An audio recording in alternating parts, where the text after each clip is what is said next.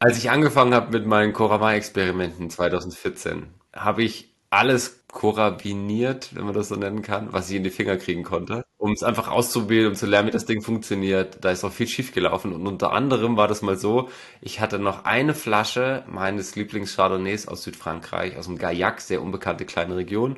Und ich wollte den nicht trinken, die ganze Flasche mit einem Freund. Und habe gesagt, okay, komm, ich lasse uns hier einfach ein Glas raus. Und dann habe ich den Korama da durchgejagt. Ich habe allerdings den Fehler gemacht, und habe die Kapsel nicht abgeschnitten. Und stellst am nächsten Tag fest, so wie das bei mir war, verdammt, es war ein Kunststoffkorken, jetzt habe ich einen Tunnel drin. Weil Kunststoff natürlich sich nicht wieder verschließt. Ja, ein normaler Naturkorken, der macht dann das Loch wieder zu, weil die, die Poren arbeiten und verschließen das im Normalfall wieder. Mein Kunststoffkorken hat einfach einen Tunnel reingemacht und was dann passiert ist, die Kapsel war ja noch drauf. Ich habe den Wein in den Kühlschrank gelegt, natürlich liegend lagern und am nächsten Tag hatte ich so eine Pfütze unten im Kühlschrank drin, weil natürlich so schön äh, der Angel Share schön durch das Loch durchgetrommelt ist. Das war nicht so cool, weil er ausläuft und zum anderen oxidiert er natürlich so schneller.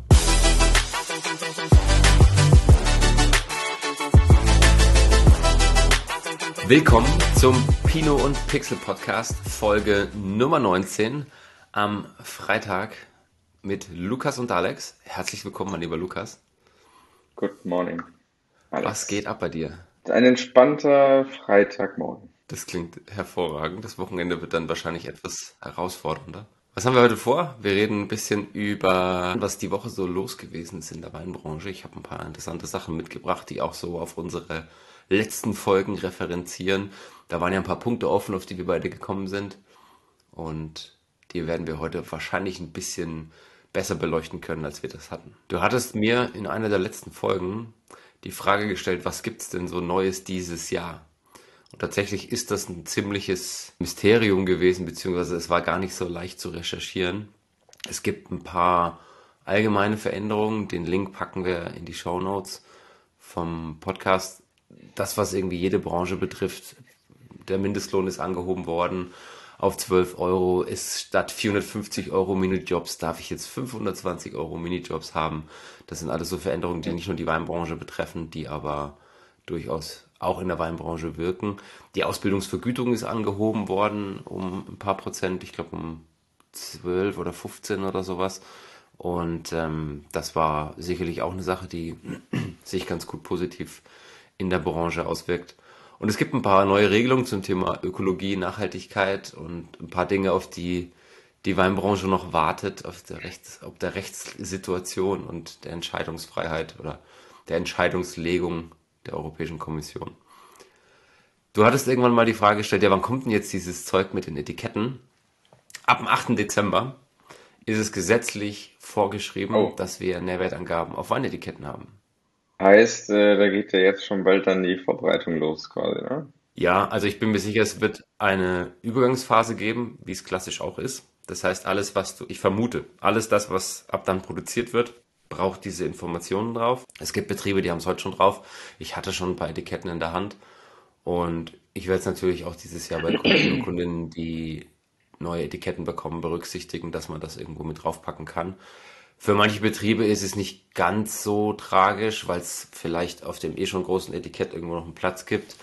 Es gibt mit Sicherheit Betriebe, die dann ein Thema kriegen werden, weil sie das Etikett sehr minimalistisch ausgelegt haben, was vielleicht auch dann zur Marke gehört, wo es dann schwieriger wird, irgendwie so eine Tabelle unterzubringen. Und es gibt noch keine finale Rechtsprechung der Europäischen Kommission dazu.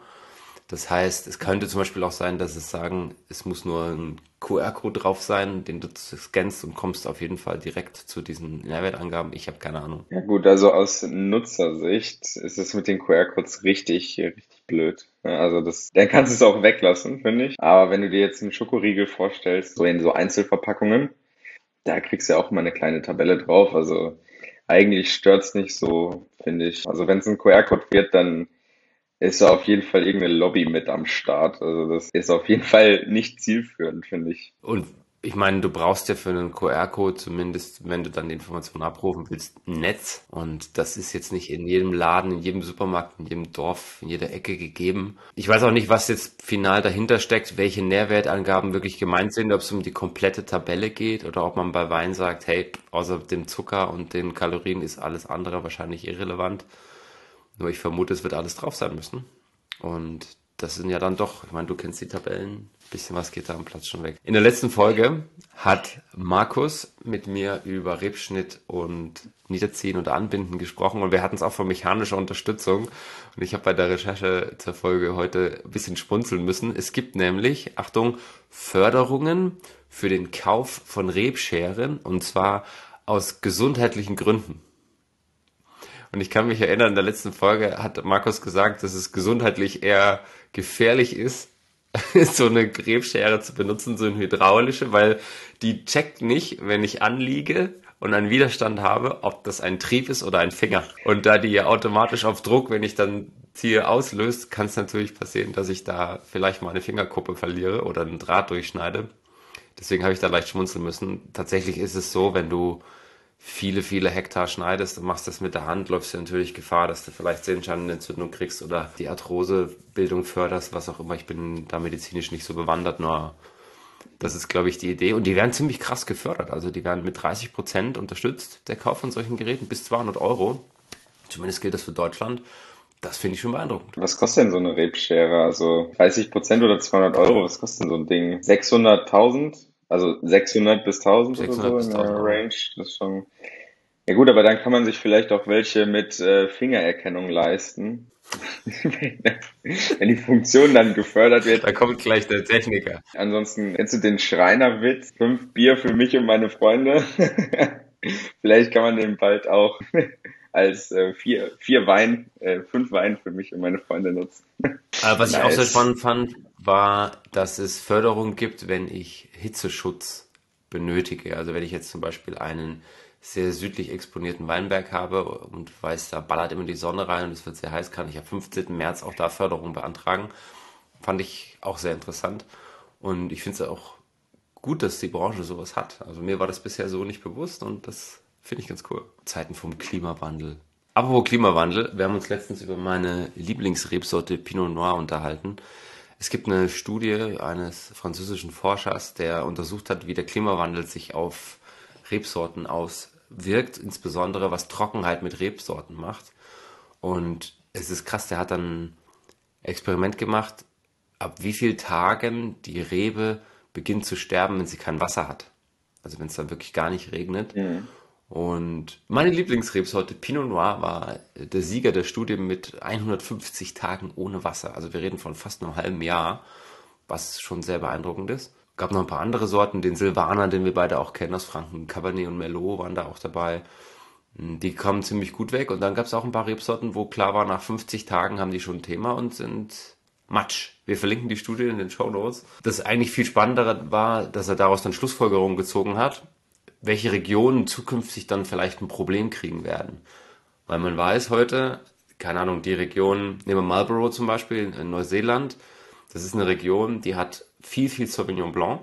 Sauvignon Blanc kam relativ schlecht weg in der Studie und man weiß, dass die Wasserreservoirs, die da rundum in der Region sind, relativ niedrig sind. Das heißt, wenn es aus klimatischen Gründen wärmer wird und weniger regnen kann, dann wird Marlborough definitiv ein Problem mit dem Sauvignon kriegen und das ist natürlich zum einen sehr erschreckend und zum anderen sehr spannend, dass man das sehr frühzeitig erkennen kann und da vielleicht irgendwie gegenzuwirken. Oder um ordentlich äh, zu investieren als äh, Weinkenner, oder?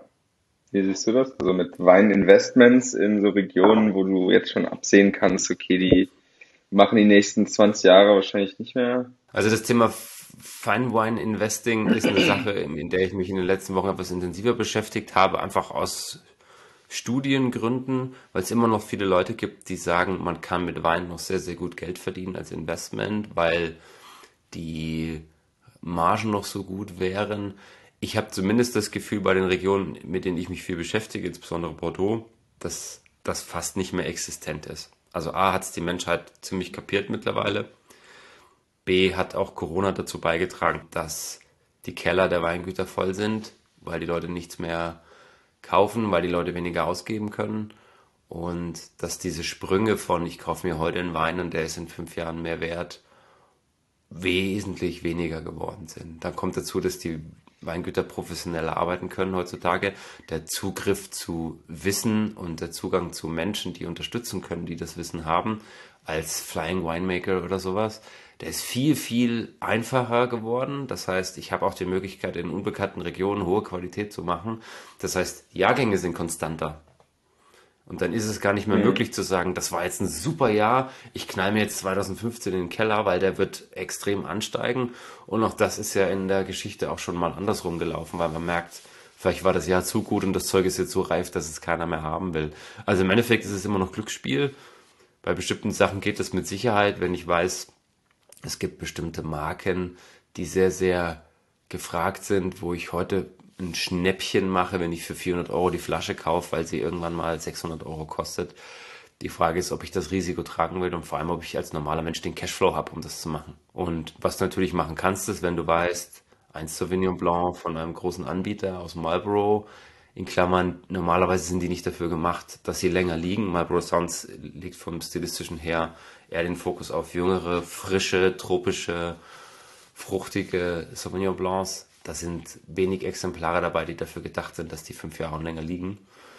Wenn ich jetzt zum Beispiel wüsste, dass eine traditionsträchtige Region wie ein Burgund oder ein Sancerre oder sowas vielleicht in die Umstellung geht, dann würde ich mir eventuell überlegen, ob ich das mache. Du hast vorhin gesagt, äh, die Leute haben es kapiert. Was heißt denn, die Leute haben es kapiert? War das in Bezug auf die Anlage auf von Wein? Die Weininvestments. Also zum einen kaufen die Leute nicht mehr so extrem Weine nach. Das heißt, die Nachfrage nach den Weinen, wenn sie auf den Markt kommen, insbesondere die, die normalerweise richtig krasse Sprünge gemacht haben, ist nicht mehr so da. Einfaches Beispiel, wenn du vor 20 Jahren in der Subskription in Bordeaux einen Wein gekauft hast, dann haben die teilweise Sprünge von 30 bis 50 Prozent gemacht, wenn die auf den Markt gekommen sind. Also du bestellst die im April des Jahres nach der Lese, basierend auf den Expertinnenbewertungen für in zwei Jahre Auslieferung. Das ist die klassische Bordeaux-Subskription. Und dann kriegst du die zwei Jahre später geliefert, weil du hast sie ja frühzeitig gekauft zu Preis X. Und gleichzeitig bei der Auslieferung für dich im November des übernächsten Folgejahres kommt der ja auch offiziell auf den Markt, wo du sie dann normalerweise in jedem Fachhandel kaufen könntest, die Weine. Und diese Sprünge, die waren teilweise bei 30, 40, 50 Prozent. Weil man dann auch schon wusste, wie hat sich der Jahrgang entwickelt, in welche Richtung ist die Qualität gegangen? Ist das ein Wein, der vielleicht sogar unterbewertet war? In der heutigen Zeit von, es gibt unglaublich viele Punkte, die sonst wo landen in der Bewertung und der Transparenz, wie die Jahre waren und der Professionalität haben die Leute verstanden. Ah, die Jahrgänge sind sehr, sehr ähnlich geworden. Die Qualität ist durchgehend hoch. Das ist so. Wenn nicht das Jahr halt irgendwie komplett verregnet wird, ist das auszum. Also Bordeaux hat jetzt seit 2013 keinen richtig schlechten Jahrgang mehr erlebt. Und deswegen sind diese Sprünge nicht mehr so krass. Also wenn ich jetzt einen Wein habe, einer meiner Lieblingsweine, der kostet um die 60 Euro in der Subskription, der geht dann für 70 Euro auf den Markt. Was macht denn das mit den Weingütern? Das ist eine sehr gute Frage. Und klar ist das jetzt von Region zu Region wieder unterschiedlich. In Bordeaux gibt es mittlerweile schon ein extremes Umdenken in der einen oder anderen Ecke. Es gibt Demonstrationen, es gibt Beschwerden, es gibt Leute, die sagen, wir können das nicht mehr mitgehen. Also gerade in, Bordeaux ist es so, dass da der Druck, sehr, sehr, wir haben das Thema eh für später auf der, auf der Folge drauf, bloß da gibt es gerade richtig so Ängste, Demonstrationen, das war im Dezember, sehr, sehr krass, Anfang Dezember, weil die sagen, wir können das nicht mehr mitgehen. Wir schaffen es nicht, wir können das nicht halten, es ist alles zu teuer, die Grundstücke sind zu teuer, der Unterhalt ist zu teuer, wir kriegen die Ware nicht verkauft weil der, der Markt einfach so krass teuer geworden ist. Und ich nehme die Zahl mal vorweg. Die haben eine Umfrage gemacht und ein paar hundert Betrieben in Bordeaux und ein Viertel der Leute hat gesagt, sie würden lieber aufhören zu produzieren und ihre Weinberge roden. Ist ja eigentlich, also ne, wenn du sagst, es ist sowieso, also nicht durch so Flying Winemaker, hast du gesagt, ne? da stelle ich mir Leute vor, die dann einfach die SAP-Berater der Weinbranche, die dann umherziehen und versuchen, äh, den, den Wein in verschiedene Richtungen zu lenken. Ist das richtig? Expertenwissen auf Abruf. Also so ist es nicht gedacht. Flying Winemaker heißt, du bist Experte, Expertin im Weinkeller für das Weinmachen und bereist dann die Betriebe und berätst die im Keller. Das heißt, wenn ich jetzt zum Beispiel sage, ich möchte meine Stilistik mehr an meine Zielgruppe anpassen und ich weiß nicht, wie das geht, holst du dir so eine Person. Wenn du sagst, du möchtest mehr in die Richtung eines bestimmten Stils, um eine Region nachzuempfinden oder du bist super funky unterwegs gewesen und wirst klassischer, typischer auf deine Region gehen. Alles das sind Möglichkeiten. Da gibt es große Namen. Michel Roland macht das seit vielen Jahren in Bordeaux und mittlerweile auch international seit vielen Jahren. Und du hast natürlich den Vorteil, dass du den Zugriff überall auf das Know-how hast, weil die Leute flying, sprich, sie sind halt auch verfügbar überall. Der Nachteil dabei ist, oder sagen wir es mal so, die Herausforderung in der höheren Qualitätsrange ist, du verlierst deine Identität, deine Handschrift so ein bisschen. Vor 20 Jahren konntest du bei, den, bei vielen Bordeaux-Gütern höherer Qualität rausschmecken, welches Weingut das ist.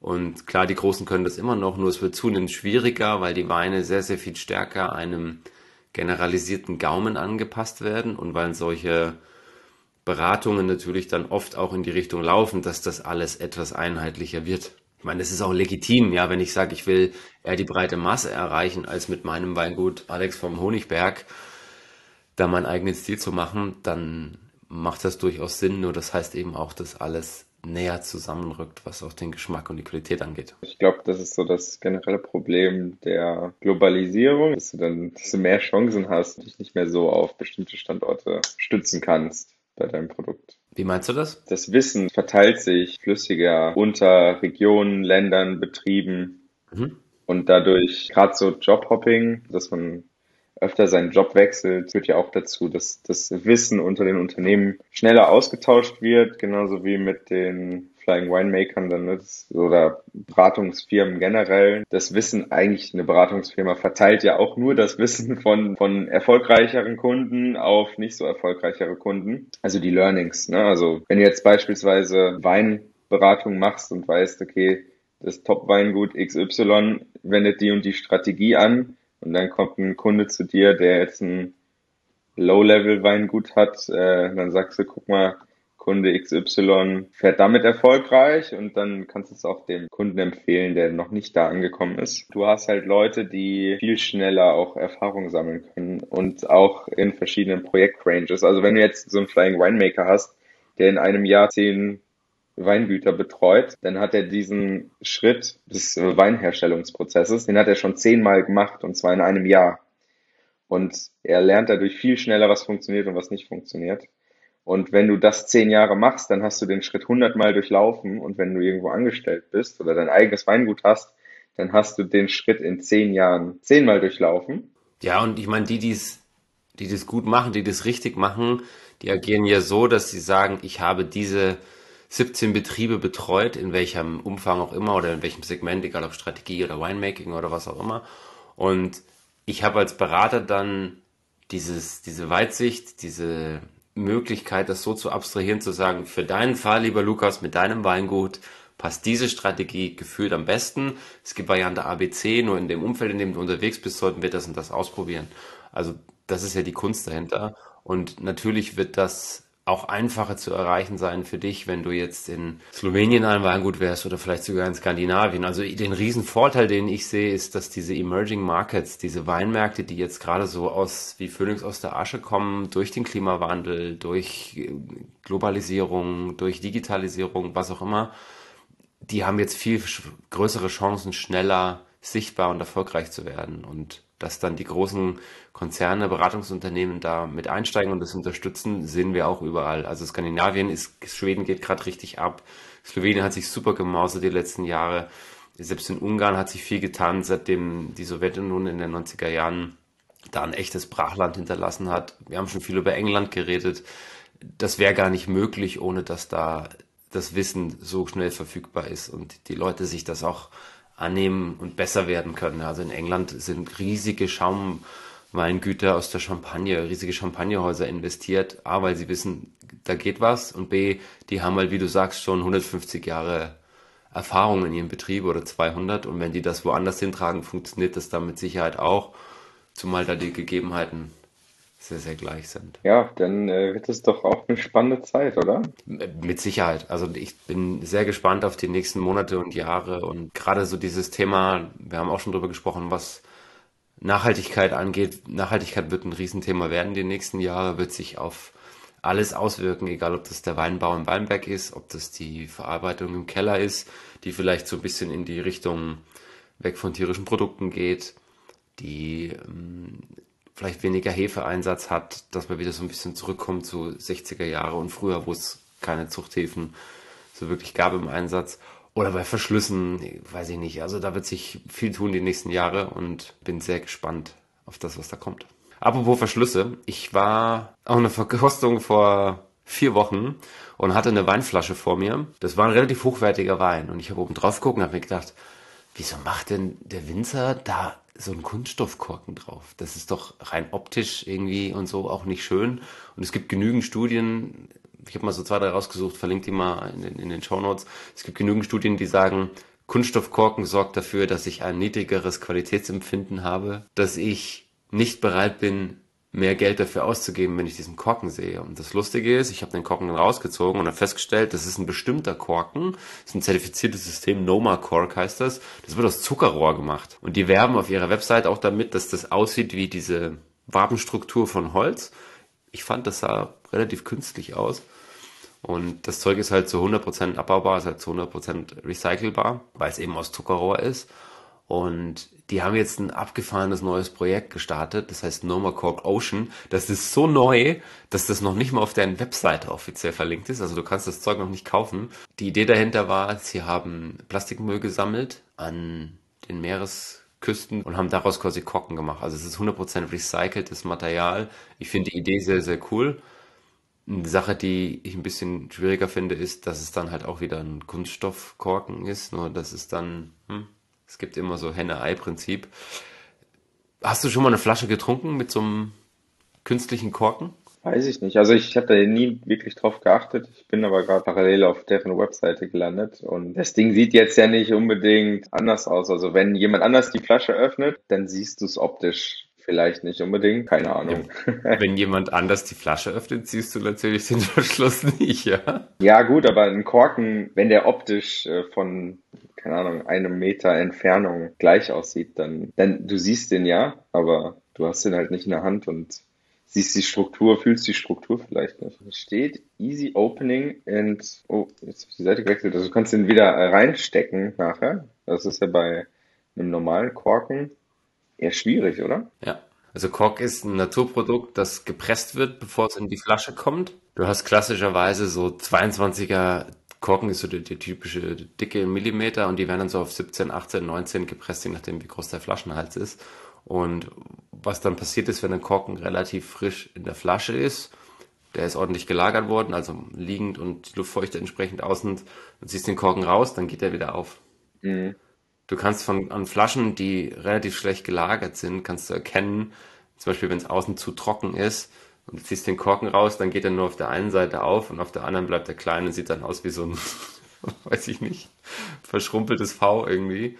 Und das gleiche gilt natürlich auch andersrum. Dieses Ding hat wahrscheinlich, also meine Vermutung ist durch diese Zuckerrohrgeschichte, dass das eine fixe Zellstruktur hat oder weil es eben Kunststoff ist. Klar, hat es halt wirklich eine fixe Struktur und die bewegt sich dann nicht wirklich. Die hat so einen Mini-Stretch wahrscheinlich, aber du kriegst ihn dann wieder rein. Die sind noch oft so ein bisschen angegratet.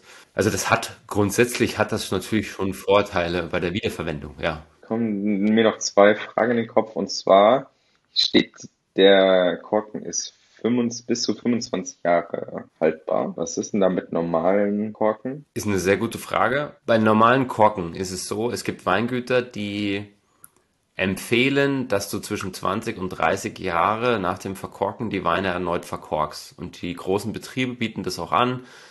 Mhm. Beispielsweise Kloster Eberbach ist so ein typisches Beispiel. Da hatte ich mal ein langes Gespräch mit dem Kellermeister dort und der hat mir das ein bisschen erklärt.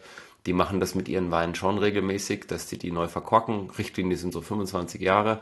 Mittlerweile haben sie viel auf Schrauber umgestellt, die auch sehr hochwertig sind und mittlerweile auch 20 Jahre können. Da war ja früher immer das Problem, dass dieses, dieses Plättchen, was in den Schraubverschlüssen ist, also wenn du dir eine Limoflasche, eine Colaflasche nimmst, schraubst sie auf, hast du ja dieses Kunststoffplättchen drin Und mhm. die waren früher von der Qualität, die nach ein paar Jahren porös geworden ist. Dann hat der Wein Luft gezogen, ist oxidiert und kaputt gegangen. Und mittlerweile sind diese Plättchen sehr, sehr hochwertig geworden, dass du auch eine Möglichkeit hast, 15, 20, 25 Jahre theoretisch so einen Schraubverschluss liegen zu lassen, ohne dass der Wein darunter leidet, weil dieses Plättchen porös wird und vor allem, die ziehen halt weniger Luft. Also sowohl die Kunststoffkorken als auch diese Schraubverschlüsse mit diesen Plättchen die ziehen wesentlich weniger Luft als Weine, die einen Naturkorken haben. Das heißt, die reifen auch langsamer als die Weine. Ich habe jetzt hier zufällig noch die Flasche stehen von der Verkostung vor zwei Tagen. Das ist ein Schraubverschluss, erste Lage aus Baden, äh, vom Markgraf von Baden und der war auch auf dem Schraubverschluss, 2015er. Der ist jetzt schon acht Jahre alt und der war noch relativ frisch. Also das war beeindruckend. Ich habe natürlich jetzt keinen Vergleich mit Kork und auch da gibt es Studien zu. Das Kork schneller reift mit den Weinen als äh, Schraubverschluss. Ich sage mal, wenn es zweckgebunden ist, wenn du auf den Zweck schaust, dann gibt es natürlich Entscheidungen, bestimmte Dinge anders zu tun, als es vielleicht jemand tun würde, der nicht nur auf den Zweck schaut, sondern auch auf die Optik. Und es ist nun mal so, dass die Weinbranche immer noch recht elitär ist, dass da noch viel über Optik läuft, viel über Qualitätsempfinden, viel über wie wirke ich nach außen.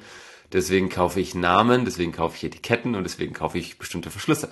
So ist das halt. Mein Lieblingsbeispiel, der günstigste Bordeaux, den du kriegen kannst, kostet wahrscheinlich irgendwie 2,50 oder 3 Euro und da ist auch ein Kork drauf.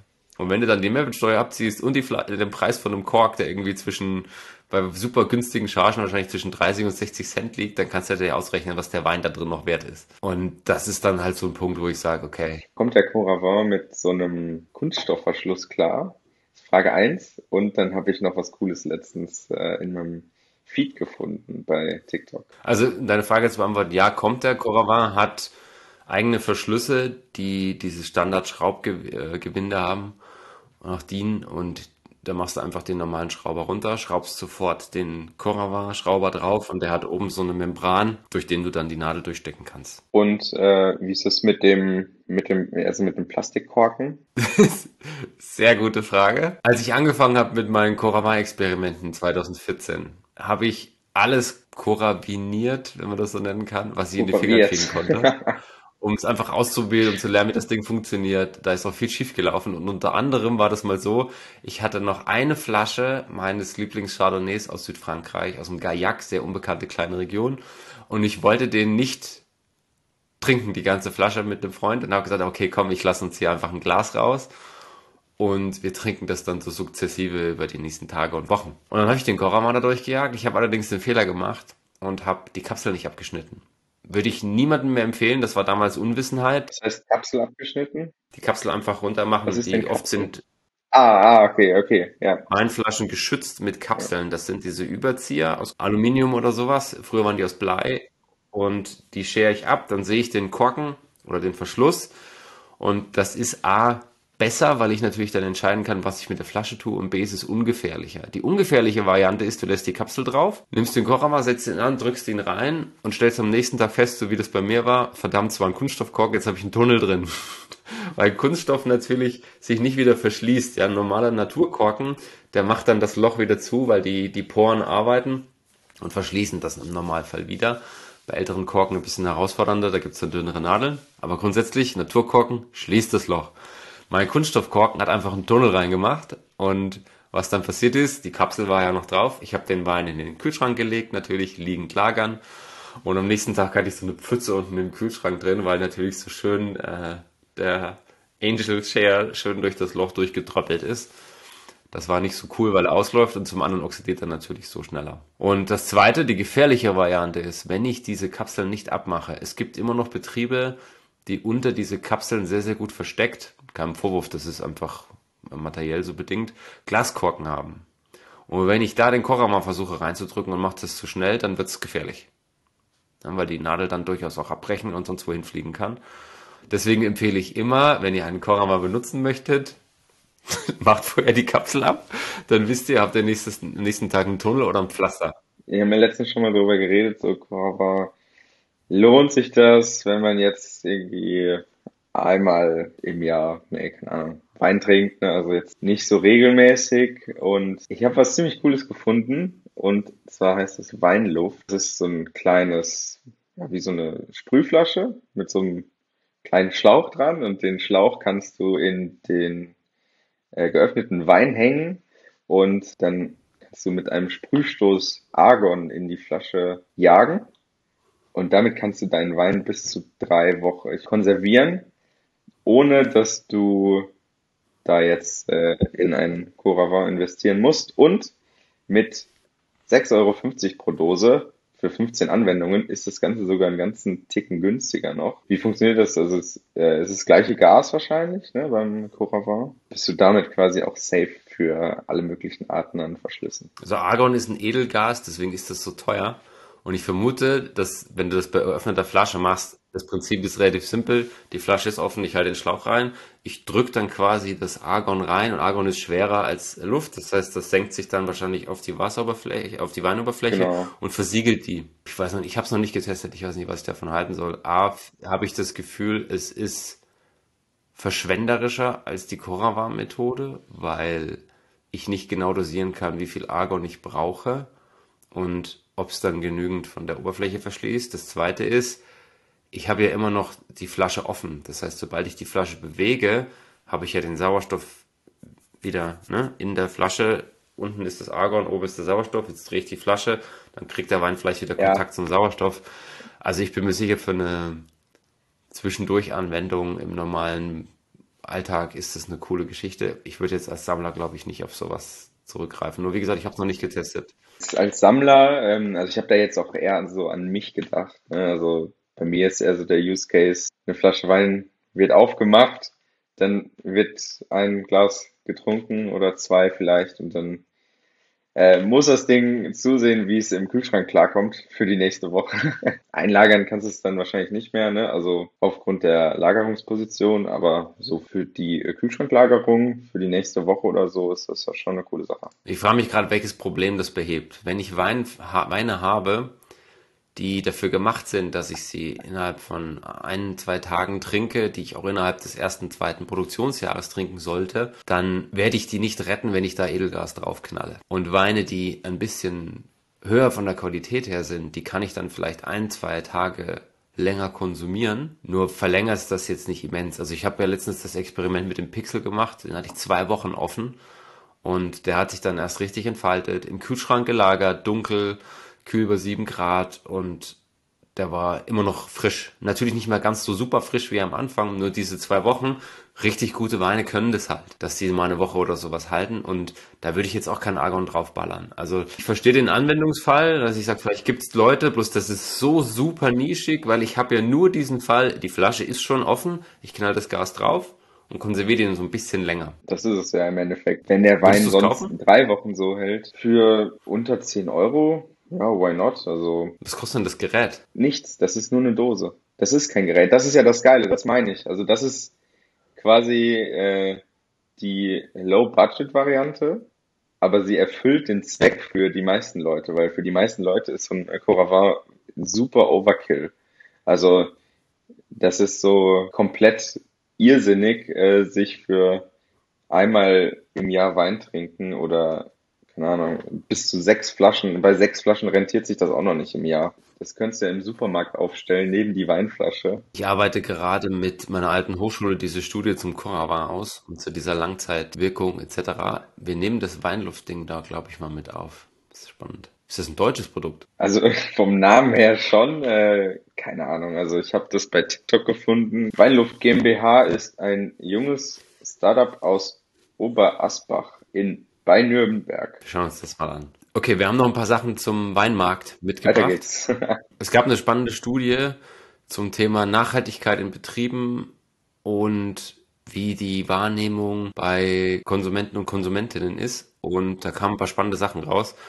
Die haben 4553 KonsumentInnen im Dachraum befragt wie sie denn zum Thema Nachhaltigkeit stehen. Und es kam relativ plakativ raus, sie sind momentan nicht bereit, den Mehrpreis zu bezahlen, weil der Preis und vor allem auch die Region für sie wichtiger sind als die Nachhaltigkeit. Also ich kaufe lieber aus meiner Lieblingsregion und zwei Euro günstiger als jetzt irgendwie Weine, von denen ich weiß, dass sie nachhaltig produziert. Und das wird natürlich ein spannender Aspekt werden in den nächsten Jahren im Marketing. Die Österreicher sind uns ja weit voraus, haben schon fast 15 Prozent aller Betriebe, die biologisch arbeiten.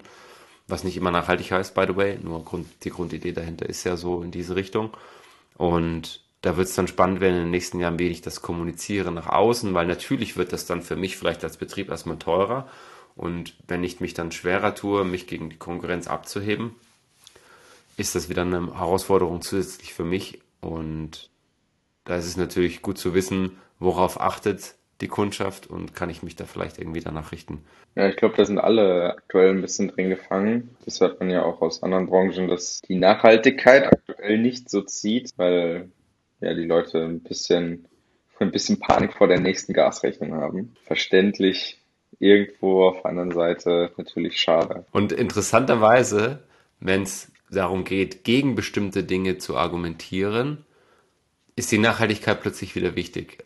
Wir beide erleben das in unserem täglichen Umfeld, wenn es um das Thema geht, ah, wie ihr arbeitet mit Blockchain und das ist ja alles so super umweltschädlich und sowas. Da sind die Leute sehr, sehr hellhörig und sagen dann plötzlich, ist alles Mist. Ja, weil sie haben irgendwo mal gelesen, dass das super unrentabel ist und richtig viel Energie kostet und wir müssen doch alle an die Nachhaltigkeit denken. Deswegen ist Blockchain Mist. Im Endeffekt ist es ja, ist es ja so wie mit allem, wenn es irgendwas ist, was dich nicht so direkt betrifft, dann haust du da die Argumente drauf und wenn du dann selbst ein bisschen äh, zurückstecken musst, dann da wird dann geknausert. Ich weiß nicht, ob du gelesen hast im Detail die Studie, die ich aus Deutschland mitgebracht habe. Falls nicht, lass es mal, dann stelle ich dir mal kurz die Frage. Also es gab kurz nach Weihnachten natürlich, äh, sehr, sehr relevant. Zu Weihnachten im Dezember und natürlich auch ein Stück weit im Januar noch beschäftigen sich unglaublich viele Betriebe, viele Weingüter, viele Vinotheken, viele Weinmarken mit dem Thema Schaumwein. Weihnachten, Silvester mhm. passt sehr gut zusammen. Direkt danach kommt irgendwann der Valentinstag und da passt das alles sehr, sehr gut. Das heißt, es ist natürlich mal interessant zu wissen, was passiert denn eigentlich schaumweinmäßig, insbesondere in Deutschland. Und die äh, Uni Geisenheim hat eine Studie gemacht, mit 800 Probandinnen, wo es um das Thema Schaumwein geht. Was glaubst du, ist der meist konsumierte Schaumweintyp? Also wenn du die jetzt mal alle nimmst, Cremant, Champagner, Winzersekt, Prosecco, das ganze Zeug, was glaubst du ist die meist konsumierte Sparte? Äh, sag mal, gib mir mal A, B, C oder D. Wie bei Wer wird Winzersekt, Champagner, Cremant, Prosecco, Eigenmarken und der Rest. Keine Ahnung. Prosecco, Champagner vielleicht. Einfach weil es, ne, wenn du jetzt als äh, ahnungslose Person irgendwo hingehst und irgendwo steht Champagner drauf oder Prosecco, da denkst du dir, da bin ich dabei. Und bei dem anderen Kram das ist schon ein bisschen, bisschen eher für Leute, die sich auskennen. Oder? Mhm. Ja, also wenn du natürlich auf die Marken gehst, wenn ich jetzt nur auf die Region, sage ich mal, auf die Stilistik mache, hat der Champagner natürlich das Problem, dass er relativ teuer ist. Und ich war positiv überrascht, das dass es doch ein relativ hoher Anteil ist, zwischen 5 und 10 Prozent, so je nachdem zu welcher Zeitpunkt. Also sie haben die Studie hat es sehr, sehr cool aufgeschlüsselt. Wir verlinken sie in den Show Notes. Sehr, sehr cool aufgeschlüsselt nach den Zeitpunkten, Weihnachten, Silvester, Geburtstage, Valentinstag etc. Und der Champagner ist so zwischen 5 und 10 Prozent. Der Prosecco ist viel, viel weiter oben. Und was nicht jeder gleich auf dem Schirm hat, so wie das jetzt dir auch durch die Lappen gegangen ist, ist dieses Thema, ich nenne es mal, für den Einzelhandel gemachte Marken, die ich nicht so richtig zusortieren kann. Also das klassische Mumm, Frégenet, Rotkäppchen-Konstrukt. Ja, ja lustig, dass du sagst, da habe ich nämlich dran gedacht. Ich habe gedacht, da steht wahrscheinlich Prosecco drauf. Aber okay, dann, dann was ist denn das? Ist das dann einfach irgendein, irgendein Wein, Hauptsache da kommt dann, er wird dann durch den, äh, durch den Soda-Stream äh, gejagt oder? Nee, also das, das ist dann schon oft die, die Tankmethode, vor allem weil das ja, also die, gerade die, von denen ich jetzt gesprochen habe, das sind ja Sekte oder Spumante, Frizzante, je nachdem, wo du dich gerade befindest und die haben schon meistens den Qualitätsanspruch, dass sie zumindest was machen, was aus der Tankgärung kommt. Also diese, diese Auf, dieses Aufkarbonisieren von, von Stillwein läuft ja A unter einer anderen Sparte, hat den Vorteil, dass du da keine Sektsteuer zahlen musst, weil der Sprudel halt künstlich zugesetzt ist. Der Nachteil ist eben, dass die Kundinnen und Kunden, die das erwarten, die wollen nicht dieses grobe Gefühl, es sei denn, sie sind bereit, halt nur Perlwein zu kaufen, wo sie wissen, okay, das ist easy going. Aber wenn ich jetzt sage, ich habe zu Weihnachten, zu Silvester, zu einem besonderen Anlass etwas, wo ich schon mal gönne in meinem Verhältnis und sage, hey, für mich sind acht oder zehn Euro sehr, sehr viel Geld, dann greife ich halt mal zu diesem besonderen, etwas hochwertigeren Schaumwein, der halt trotzdem aus dem Supermarkt oder aus dem Discounter kommt. Und die Anteile waren krass, also nur mal für die Zahlen, 80 Prozent aller Schaumweinkäufe kommen aus dem Einzelhandel oder aus dem Discounter. Und da sind noch keine Fachbetriebe, keine Vinotheken dabei. Das ist schon krass. Nee, er verwundert mich jetzt überhaupt nicht. Weil gerade an Silvester, ähm, ich bin mich noch dran erinnern, durch den Edeka gelaufen und dann ploppen zwischen Weihnachten und Silvester immer diese ganzen äh, Sektpaletten äh, auf, wo dann äh, alle Leute gehen hin und grabben sich da äh, die Sektflaschen raus. Und ja, da kannst du natürlich nicht mithalten. Also wir verlinken die Studie. Was für mich noch sehr, sehr Überraschend war tatsächlich, die Schaumweinklassifizierung ist bei den Zuckergraden ja etwas abstruser unterwegs, als wir das vielleicht gewohnt sind. Wir gehen grundsätzlich davon aus, wenn wir irgendwo dry lesen, trocken, dann ist das Zeug trocken und trockener geht nicht. Beim Schaumwein sitzen da oben noch ein paar andere Level drauf. Da gibt's dann noch extra drei, Brüt, extra Brüt und äh, Zero Dosage. Und für mich war sehr überraschend, dass fast 50 Prozent aus den Befragten gesagt haben, dass sie off-dry oder dry mögen, also wo der Zuckergehalt schon relativ hoch ist. Das ist auf jeden Fall nur vom Gefühl her schon wesentlich mehr Zucker, als ich erwartet hätte. Weil Brüt ist so das Klassische, was viele auch laut Studien assoziieren mit Schaumwein, nur offensichtlich greifen sie noch stärker zu diesen eher süßeren Varianten. Ja, du hast noch ein paar äh, Diebstähle aufgedeckt. ich habe sie nicht aufgedeckt, aber ich habe sie mit reingenommen. Oft ist es auch so, dass zum Jahresende hin, Anfang des Jahres, gerne mal bestimmte Dinge aus dem Feuer auftauchen, die jetzt vielleicht noch nicht plakativ gemacht worden sind, die noch nicht publik gegangen sind oder die vielleicht gerade irgendwie in Gericht landen. Und es gab zwei Skandale, die in den letzten Wochen den Weg in die Presse gefunden haben. Das eine war, über Bordeaux haben wir schon gesprochen vorhin. Es gab diese Studie, dass ein Viertel der Betriebe dort sagt, das ist alles zu heftig für uns, wir kommen nicht mehr zur Vermarktung wir wollen eigentlich roden, wir wollen nicht mehr dabei sein und das, sagen wir es mal so, dem Bordeaux geht es vom Ruf her gerade nicht so super gut. Die tun sich sehr, sehr viel schwerer in der Außenwirkung, in der Außensichtbarkeit, weil eben auch, wenn du jetzt zum Beispiel die Champagne nimmst, ja, die hat unglaublich viel Aufwand betrieben. Die, die Marken, die dahinter stehen, Veuve Clicquot, Moet, das sind alles große Champagnerhäuser, die seit Jahren dazu beitragen, dass die Region einfach an Sichtbarkeit gewinnt und die ziehen alle anderen so ein bisschen mit. Das heißt, auch die kleineren Betriebe, die dann unter diesem Marketingapparat der CIVC hängen, dieser Institution, die dort verantwortlich ist in der Region, äh, da profitieren irgendwie viele, viele Betriebe davon. Und in Bordeaux hast du das Gefühl, es konzentriert sich immer noch sehr, sehr stark auf diese Grand Crus, wo die paar Namen oben eben mitschwingen. Da hängt auch viel Rothschild drin. Und es ist unglaublich schwer, dass du kleinere Betriebe dort einfach mitziehen kannst. Und äh, ich würde gerne mal so eine Umfrage machen unter, weiß ich nicht, ExpertInnen aus der, aus der Branche und die fragen, hey, wie viele Betriebe kennst du denn aus Bordeaux, Champagne und, und, und und gucken, wie viele Namen ihnen dann da wirklich einfallen. Und Robert Joseph hat dazu einen Artikel im, im Meininger geschrieben, so nach dem Motto, die meisten können aus Bordeaux keine zehn Namen nennen, weil sie die Großen halt kennen und darunter halt nicht. Und da tut sich Bordeaux also generell schon schwer, diesen, diesen Ruf, dieses Marketing so ein bisschen mit den kleinen Betrieben mitzuziehen. Und dann kommt halt noch dazu, dass ungefähr einmal im Jahr irgendwas Schlechtes in der Presse ist über Bordeaux. Und jetzt zum Ende des Jahres haben sie die Verhandlungen begonnen mit diesem größten Weinskandal der Geschichte, wo 35.000 Hektoliter Wein, sagen wir mal, gepanscht worden sind. Also die haben das Zeug aus Spanien gekauft und haben das als AOC-Wein in Bordeaux verkauft was schon sehr krass ist. Und wenn du dir überlegst, dass das funktioniert, indem du zwei, drei Stellen damit involvierst, also einen, der es verkauft, einen, der es vermarktet, einen, der es abfüllt und einen, der es importiert, ist das schon erschreckend, dass das heute überhaupt funktioniert. Und die sind auch ziemlich hart abgestraft worden mit vielen Jahren Gefängnis und sechsstelligen äh, Beträgen und vor allem Verbot für die nächsten Jahre oder auf Lebenszeit in der Branche zu arbeiten. Solche Zeichen braucht es einfach. Und es gab noch so zwei, drei andere.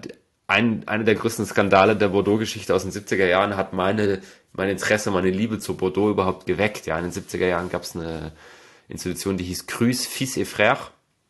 Und die haben 10.000 Liter Wein gepanscht in Bordeaux. Und ich habe durch Zufall mal bei einer Ladenauflösung so eine Flasche gekauft für irgendwie 5 Euro oder sowas und habe mich dann darüber eingelesen, was hinter der Flasche steckt. Die war aus den 60er Jahren und und und und bin so zu Bordeaux gekommen und habe dann eben auch diesen Skandal entdeckt. 1978 äh, sind die äh, verknackt worden, glaube ich, wenn mich nicht alles täuscht.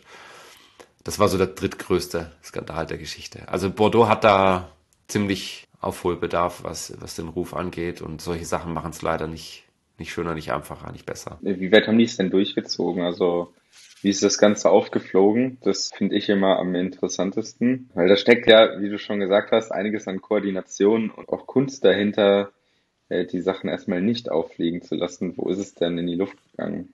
Oh, das kann ich dir gar nicht sagen. Ich habe äh, hauptsächlich gelesen, wie hoch die Strafen waren. Ich bin mir auch gar nicht sicher, ob die immer teilen, wie das auffliegt, weil das natürlich auch ein Thema der hm. Recherche ist und das natürlich auch sensibilisiert für andere Betrüger in einer bestimmten Ecke mehr aufzupassen.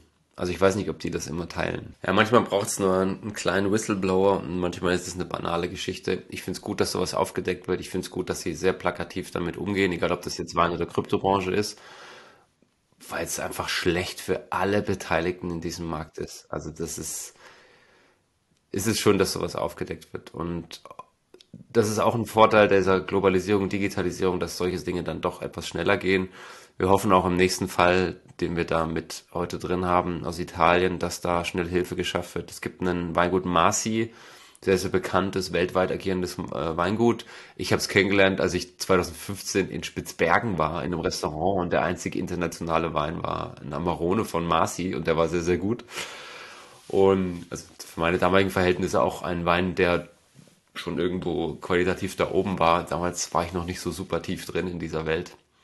Und die haben 9000 Flaschen ihres großen Amarones, das ist ein Wein, der so bei 30, 40 Euro liegt, pro Flasche, geklaut bekommen aus ihrem Zentrallager.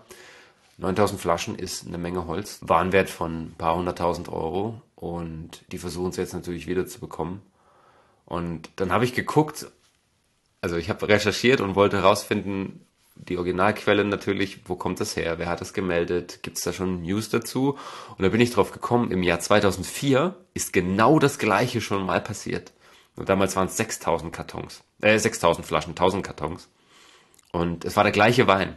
Also mal im gleichen Weingut? Ja, also im gleichen Weingut, für das gleiche Weingut betroffen, aber ich weiß nicht, ob es das gleiche Lager war, das habe ich leider nicht rausbekommen, aber das, das war das Zentrallager und es ist der gleiche Wein dieser, äh, wie heißt der gleich wieder? Costa Serra. Das ist schon herb. Vor allem interessant. Also, ne, wieso kann das zweimal passieren, wenn man damit schon mal auf die äh, Schnauze geflogen ist? Sagen wir mal, für uns Menschen ist es aus willkürlicher Sicht relativ offensichtlich und auch ein bisschen überraschend nach dem Motto, hä, zweimal das Gleiche. Statistisch gesehen ist es ja eigentlich stark gegen Null, dass sowas nochmal passiert.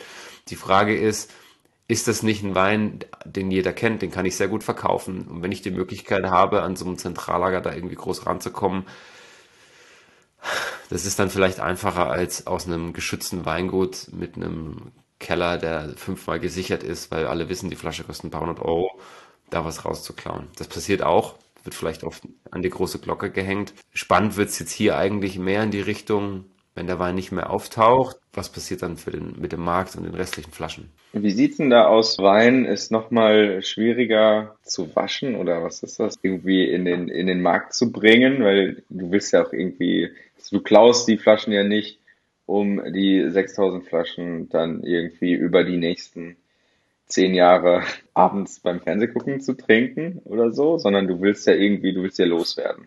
Du kannst sie nicht umfüllen, weil dann ist das Etikett nicht mehr drauf. Also du hast ja einen bestimmten, also dann geht der Wert ja auch verloren. Ja, wo kommst du dann aus? Was machen die damit? ist die Frage. Wir wollen ja jetzt kein kriminelles Gedankengut fördern in unserem Podcast. Ich habe schon so ein paar Sachen im Kopf, die da sicherlich eine Herausforderung wären und wie du da eventuell trotzdem Möglichkeiten hättest. Fakt ist, 9000 Flaschen ist eine Menge Holz.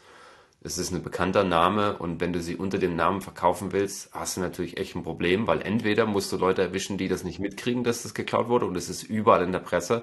Also ich habe allein auf den Top 5 Plattformen, die die Weinbranche angeht, habe ich das gelesen. Das wird in jeder Zeitschrift sein in den nächsten Wochen. Und wenn du wirklich mit dem Betrieb Marci direkt zusammenarbeitest, weil die dich zuliefern oder weil du einen Zwischenhändler hast, der die Weine hat, die informieren dich dann. Das heißt, du kannst eigentlich nicht an Bestandskunden rangehen. Das heißt, du brauchst Neukunden, das ist schon wieder ein Haufen Arbeit. Dann ist es so, dass die Chargen natürlich veröffentlicht werden, die da eventuell irgendwie verloren gegangen sind, hat Marci auch gesagt. Sie haben eine gewisse Möglichkeit, das auch über die, ähm, Italien hat die Vorschrift bei TOCG, ähm, Qualität, diese diese Marken oben dran zu haben, Zollmarken, diese Banderolen und darüber kannst du es nachvollziehen. Das heißt, die dritte Möglichkeit, die du hast, ist dann, dass du die Flaschen umfüllst und das als anderen Amarone verkaufst. Was natürlich auch wieder schwierig ist, weil du eben heute in der Weinbranche eine sehr, sehr gute Nachvollziehbarkeit hast, welche Erntemengen woher kommen und welche Flaschen. Also das wird spannend, herausfordernd und ich hoffe einfach mal, dass sie das relativ schnell aufdecken können mit der Tatsache, dass sie es publik gemacht haben weil sowas für die Branche generell auch nicht gut ist. Also, ne, wir helfen bei der Aufdeckung äh, des Falles und nicht, äh, wir fördern kein kriminelles Gedankengut. Ich wollte das nur nochmal auch für dich klarstellen. Äh, ich bin sehr an der Auflösung des Skandals interessiert. Danke. Ich wollte dir das jetzt auch nicht unterstellen. Wenn ich jetzt irgendwo einbrechen möchte und ich möchte mich daran bereichern, dann fallen gewisse gewisse Läden fallen ja raus, weil sich das einfach nicht lohnt. Also das, und bei Wein, bei diesem Wein jetzt gerade, wenn das Weingut bekannt ist und die Flaschen, die sind gebrandet und die Leute wollen auch genau dieses Produkt mit diesem Branding kaufen, da komme ich ziemlich schnell an irgendeinen Punkt, wo ich mich frage, warum machst du das? Wieso machst du, wieso klaust du nicht irgendwas anderes? was äh, leichter wieder zu verkaufen ist oder leichter zu Geld zu machen. Das äh, werden wir dann wahrscheinlich irgendwann mal in den Nachrichten herausfinden, oder? Also wenn jetzt natürlich von einem Costa Serra 200.000 Flaschen produziert werden, dann sind diese 9.000 dagegen natürlich relativ gering. Das heißt, die Wahrscheinlichkeit ist hoch, dass ich das irgendwie unterkriege. Wenn 15.000 Flaschen produziert werden, dann ist es eine ganz andere Hausnummer, weil das fällt dann auf und sowas könnte ich dann maximal über Jahrzehnte streuen, weil das Zeug lagerfähig ist. Nur das wäre mir viel zu viel Aufwand. Also keine Ahnung, ob das jetzt, für mich klingt es jetzt nicht so, als ob das Gelegenheitsdiebe waren, die abends nach einem verrauschten Abend sagen, oh, guck mal, das Lager ist offen, wir nehmen jetzt mal zwei Kisten mit, sondern für 9000 Flaschen brauche ich schon einen Gabelstapler, einen LKW und ein Logistiksystem. Ansonsten wird es irgendwie, irgendwie schwierig. Also wir bleiben dran, wir halten äh, alle auf dem Laufenden, wie es da weitergeht. Haben noch ein Thema auf dem Schirm und zwar, was ein bisschen auch wieder das Thema Krypto mit ins Spiel bringt. Es gibt eine Firma, die heißt Italian Wine Crypto Bank. Hattest du schon mal gehört von der? Durch dich, aber sonst nicht, nein. Weil ich hatte vorher auch noch nicht wirklich viel von ihr gehört, habe sie nur mal im Rahmen von irgendeinem so Wine Bottle Club oder sowas gesehen. Ich weiß gar nicht mehr, ob das auf LinkedIn oder Insta war. Und die haben jetzt einen digitalen Sommelier herausgebracht. Herausgebracht ist schon zu weit gegriffen, er ist noch nicht veröffentlicht, aber sie haben ihn fertig.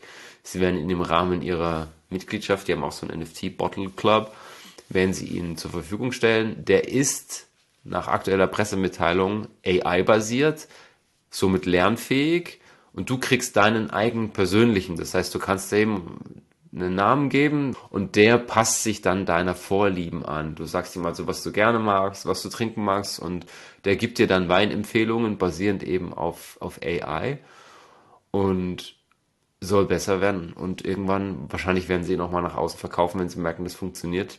Ich finde den Ansatz sehr, sehr spannend. Wie siehst du das? Seit wann haben die das? Das kommt am 9. März erst raus. Also, die bauen das jetzt seit ein paar Monaten wahrscheinlich. Ich kann mir gut vorstellen, dass das auch mit äh, ChatGPT schon gut funktioniert. Also wenn du ihm den guten, einen guten Kontext gibst, weil die meisten Weine, die sind ja schon ein bisschen was älter. ChatGPT hat Daten bis 2021.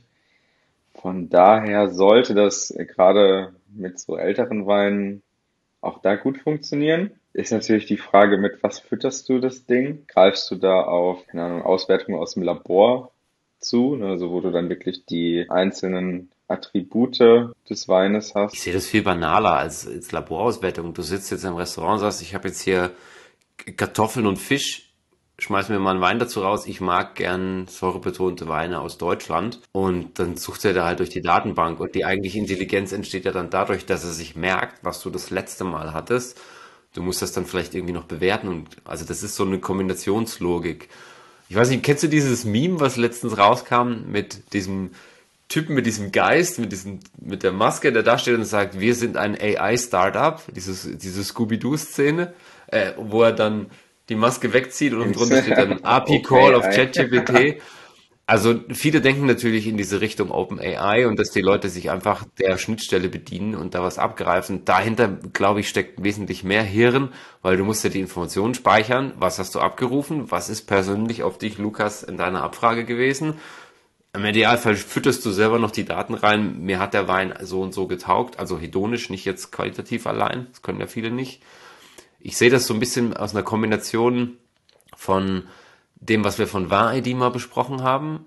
Das heißt, ich habe die Informationen der Flasche, ich kombiniere das mit einer AI-Logik und ich gebe dann a la Vivino meine Weinbewertung dazu. Und wenn du das in dem gesamten Ökosystem siehst, finde ich das sehr, sehr spannende Sache. Aus meiner Sicht brauchst du dafür ja keine AI. Also dann brauchst du nur für die Konversation AI, wenn du dahinter eine Datenbank liegen hast, die mit den Attributen vorgefüllt ist. Aber beispielsweise so ein ganz, ganz bekanntes äh, Beispiel aus dem Bereich AI gibt es so eine, einen Datensatz äh, zum Housing Market in, in den USA. Und du hast da verschiedene Attribute der Häuser, beispielsweise fünf Räume, zwei Etagen mit Balkon, ohne Balkon und noch so ein paar andere Attribute. Und solche Features, die kannst du ja auch irgendwo für den Wein bestimmen. Also ne, Alter der Lagerung, Region, und äh, ich kann mir vorstellen, dass du daraus dann schon äh, auch eine AI schaffen kannst, die den Rest überflüssig macht. An, also wenn du sagst,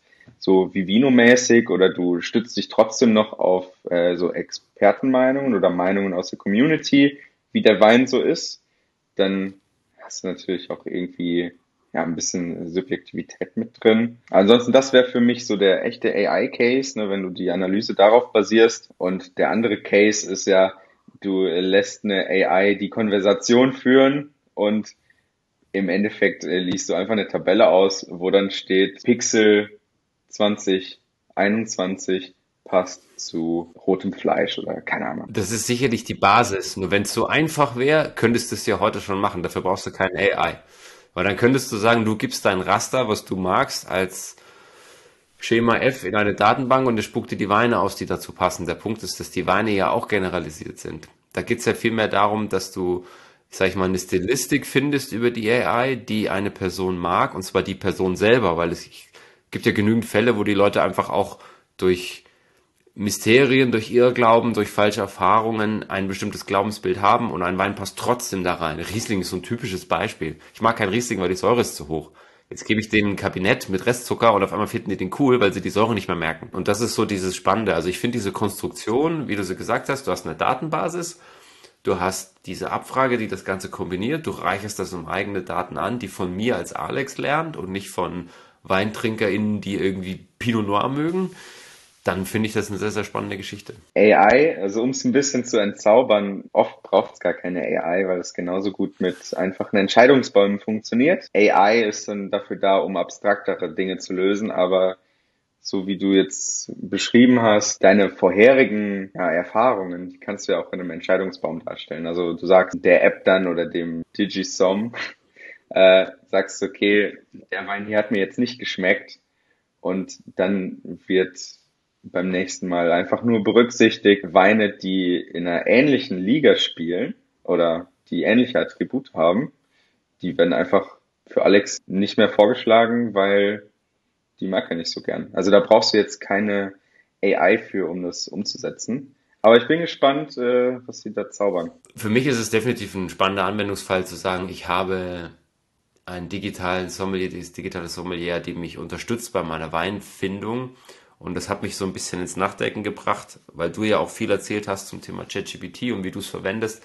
Was habe ich denn für Möglichkeiten mit solchen relativ einfach im Zugriff liegenden Systemen, gerade selbst wenn jetzt ChatGPT wirklich mal diese 40 Dollar kostet, für Möglichkeiten, die umzusetzen? Der digitale Sommelier ist definitiv ein Punkt. Dann sind für mich Weinbeschreibungen ein wichtiger Punkt. Ich habe eine gute Freundin, die mit mir mal studiert hat und die schreibt Weinbewertungen und teilweise schreibt sie die, ohne dass sie die Weine je verkostet hat, weil sie die Stilistik kennt. Und das finde ich schon krass, nur das ist genau das, was da im Endeffekt dahinter steckt. Und dann einer AI zu sagen, schreib mir eine Weinbewertung für eine Dornfelder zwischen 3 und 5 Euro aus Rheinhessen mit mittlerer Qualität für den LEH, dann glaube ich, ist das ein Anwendungsfall, den wir uns zukünftig da sehr, sehr gut vorstellen können. Und das gleiche gilt ja auch für Social Media Posts, für Blogartikel und und und. Wie heißt nochmal diese ähm, Zertifizierung, die du da gemacht hast? WSET, WSET.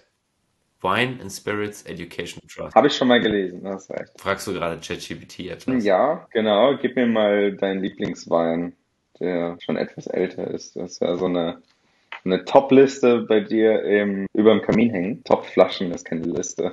Giscourt 1982. Alles klar. Den Namen bitte einmal in den Chat. G, G Gustav, Ida Siegfried, C-O-U-R-S. 19. 82. Und Abfahrt. Live-Test. Also ich habe jetzt Aroma, komplexe Aromen von reifen Früchten wie Pflaume, schwarzer Kirsche und schwarzer Johannisbeere, gefolgt von Noten von Gewürzen, Vanille, Schokolade und Tabak. Geschmack am Gaumen zeigt sich eine gute Balance zwischen Säure und Tanninen. Der Wein ist vollmundig und hat eine gute Konzentration mit Aromen von reifen Früchten und Gewürzen, die von einer schönen Textur und einer reichen Struktur unterstützt werden. Bewertung ein sehr guter Wein, der in seiner Prime ist. Es empfiehlt sich, ihn jetzt zu trinken, um das volle Potenzial auszuschöpfen. Pairing-Empfehlungen sind Wildgerichte, Rindfleisch und reifer Käse. Hm, okay. Was sagst du denn dazu? Also das trifft ein, eine gute Beschreibung eines noch recht frisch dastehenden reifen Bordeaux-Weines.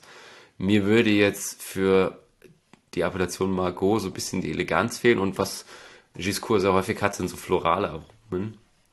Und ansonsten trifft das sehr, sehr gut zu. Ich habe 82 so erlebt, dass er definitiv schon leicht über den Zenit ist, nur das hängt auch so ein bisschen von der, von der Lagerung ab und ChatGPT greift, ja auch so ein paar Informationen ab, die etwas älter sind. Ich finde es sehr spannend, dass er das sehr gut in den Kontext setzen kann, weil der Wein ja nun doch schon 41 Jahre alt ist. Spannend wäre jetzt, was er macht mit einem, mit einer Beschreibung, wenn der Wein 1995 ist, ob da das gleiche steht. Aber das ist auf jeden Fall eine Sache, wo man mal sehr schön spielen kann. Und das eine der Anwendungen ist für mich, wo ich sage, okay, Weinbeschreibungen, Blogartikel, Social Media Artikel zu den Themen in der Weinbranche, die sind definitiv mit AI möglich zu ersetzen. Es wird jetzt keine journalistische Recherchearbeit zu 100% ersetzen, insbesondere wenn es um investigativen Journalismus geht nur zumindest mit, ähm, ich sag mal, Wissensvermittlung zu Dingen, die schon da sind, die ich aufbereite und zusammentrage, ist das definitiv ein cooler Anwendungsfall. Gibt's was, was dir noch einfällt in der Weinbranche, wo du sagst, da könnte ich mit AI irgendwie sinnvoll was machen? Also ich gehe davon aus, dass es ein ziemlich krasser Killer für alles wird, was so Wissen angeht, Sachen, die man sonst googeln würde. Und jetzt aus meiner Perspektive sehe ich viele Leute, die nicht googeln können. Denkt man sich vielleicht, ja, okay, was heißt denn nicht googeln können? Eigentlich kann ja jeder googeln. Aber aus meiner Perspektive, ich sehe häufig Leute, die einfach einen falschen Input geben oder ganze Fragen reinstellen, nicht auf die Keywords achten. Und bei ChatGPT hast du halt den Vorteil, du kannst da alles reinschreiben, egal ob da Grammatikfehler drin sind, ob das falsch geschrieben ist, ob du seitenlange Erklärungen oder Fragen stellst. Und ChatGPT ist trotzdem in der Lage dazu, aus deinem Input, der vielleicht nicht so top ist für eine Google-Suche, trotzdem dann das richtige Ergebnis rauszufinden. Und von daher kannst du ChatGPT in der Weinbranche so nutzen wie Google auch. Also ChatGPT könnte man jetzt auch sagen, wenn man diesen Chat jetzt weiterführt und ich die Weine dann trinke und dann jeweils das Feedback gebe, das hat mir geschmeckt, das hat mir nicht geschmeckt, dann lernt ChatGPT da auch mit und somit coole Sache. Oder gerade wenn man sagt, was man gerne isst, dass man den richtigen Wein dazu vorgeschlagen bekommt. Was denkst du? Also ich glaube auch, dass es im, im Thema Wissen definitiv eine Sache ist, die da bleiben wird und die auch eine gute Anwendung findet. Vor allem, weil es auch leichter ist, dann Wissen aufzubereiten und für Leute vielleicht effizienter und schneller noch in, in mein CI zu packen, wenn ich ein Ausbildungsunternehmen oder was auch immer bin ich glaube nicht, dass es ein Google ersetzen wird, weil das Monetarisierungsmodell von Google ganz anders ist. Wenn ich nach einem Produkt suche, warum soll ich zu ChatGPT gehen? ChatGPT wird eine Informations- und Wissensabfrage sein. Ich sehe momentan das Monetarisierungsmodell nicht. Für mich ist das ein keine Konkurrenz, was das Thema Ads und Cloud Services bei Google angeht. Und jetzt schauen wir mal, wo sich hin entwickelt. Weiß ich nicht, weil, also ChatGPT hat jetzt, die haben, so oder OpenAI, haben jetzt ein ähm, neues Finanzierungsmodell rausgebracht. Das heißt, ChatGPT Plus. Und da ist ChatGPT dazu in der Lage, Rückfragen zu stellen. Ich weiß nicht, ob du es schon mitbekommen hast. Und ich kann mir ehrlich gesagt auch vorstellen, dass das Live-Internet irgendwann auch inbegriffen sein wird. Und wieso solltest du keine Produktvorschläge über ChatGPT machen können? Es ist viel interaktiver und viel einfacher, das Wissen daraus zu generieren und auch für Produkte oder sonst was ist es super easy. Also ChatGPT kann ja genauso gut äh, Webseiten ausspucken, die dieses Thema ja behandeln. Ich glaube, der Algorithmus ist schlau genug, der hat 20 Jahre hinter sich an Erfahrung und das Geschäftsmodell hat sich ja schon mal so bewährt. Das heißt jetzt nicht, dass sie nicht schauen sollten, dass sie mit AI auch was machen. Ich bin mir sicher, sie tun das sowieso. Nur sehe ich jetzt momentan kein, keinerlei Konkurrenz mit ChatGPT. Und die Frage ist auch, wie wird das jetzt weitergehen? Ja, ich meine, die haben das jetzt getestet, sie haben ein paar Millionen Leute drauf geholt. Die Seite ist ständig down mittlerweile, weil sie zu viel Traffic haben. Und das zu skalieren dauert natürlich ein bisschen, dass da Riesenchancen drin sind, 100 Prozent. Wird Google in fünf Jahren noch da sein? 100 Prozent. Ja, ich glaube auch, dass sie jetzt nicht von jetzt auf gleich verschwinden. Ne? Aber das Ding ist erst einen Monat auf dem Markt. Das war das Wort zum Sonntag zum Freitag. Yes, Wir yes. sehen uns nächste Woche wieder. Vielen Dank für deine Zeit. Ebenfalls. Schönes Wochenende. Dir auch. Ciao.